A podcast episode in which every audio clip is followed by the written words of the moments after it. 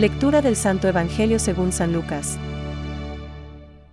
Lamentación de Jesús por las ciudades de Galilea. Ay de ti, Corosaín.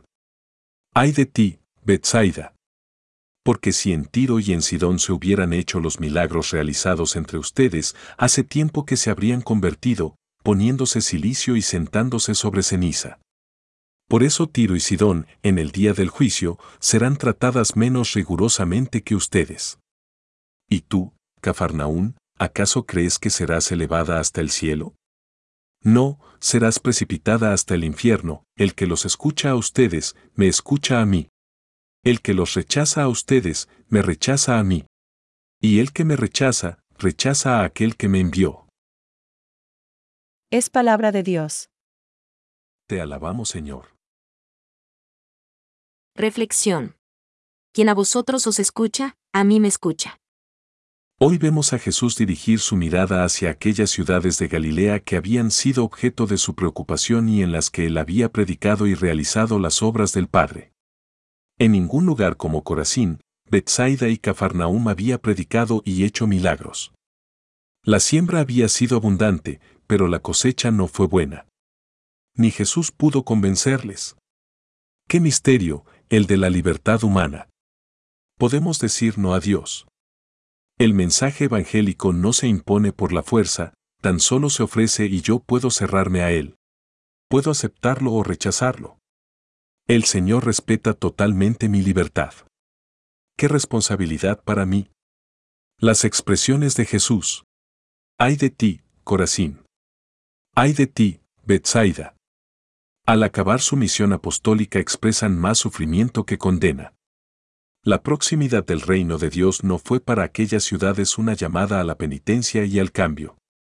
Jesús reconoce que en Sidón y en Tiro habrían aprovechado mejor toda la gracia dispensada a los Galileos. La decepción de Jesús es mayor cuando se trata de Cafarnaún. Hasta el cielo te vas a encumbrar. Hasta el Hades te hundirás. Aquí Pedro tenía su casa y Jesús había hecho de esta ciudad el centro de su predicación. Una vez más vemos más un sentimiento de tristeza que una amenaza en estas palabras. Lo mismo podríamos decir de muchas ciudades y personas de nuestra época. Creen que prosperan, cuando en realidad se están hundiendo. Quien a vosotros os escucha, a mí me escucha.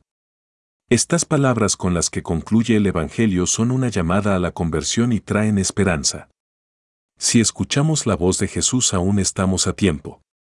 La conversión consiste en que el amor supere progresivamente al egoísmo en nuestra vida, lo cual es un trabajo siempre inacabado.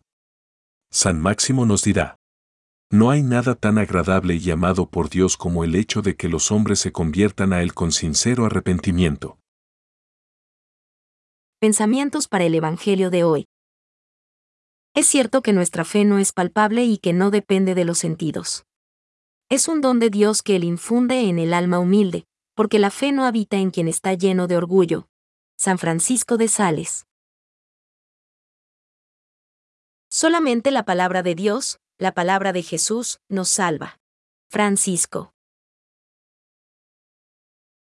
La penitencia interior es una reorientación radical de toda la vida, un retorno, una conversión a Dios con todo nuestro corazón, una ruptura con el pecado, una aversión del mal, con repugnancia hacia las malas acciones.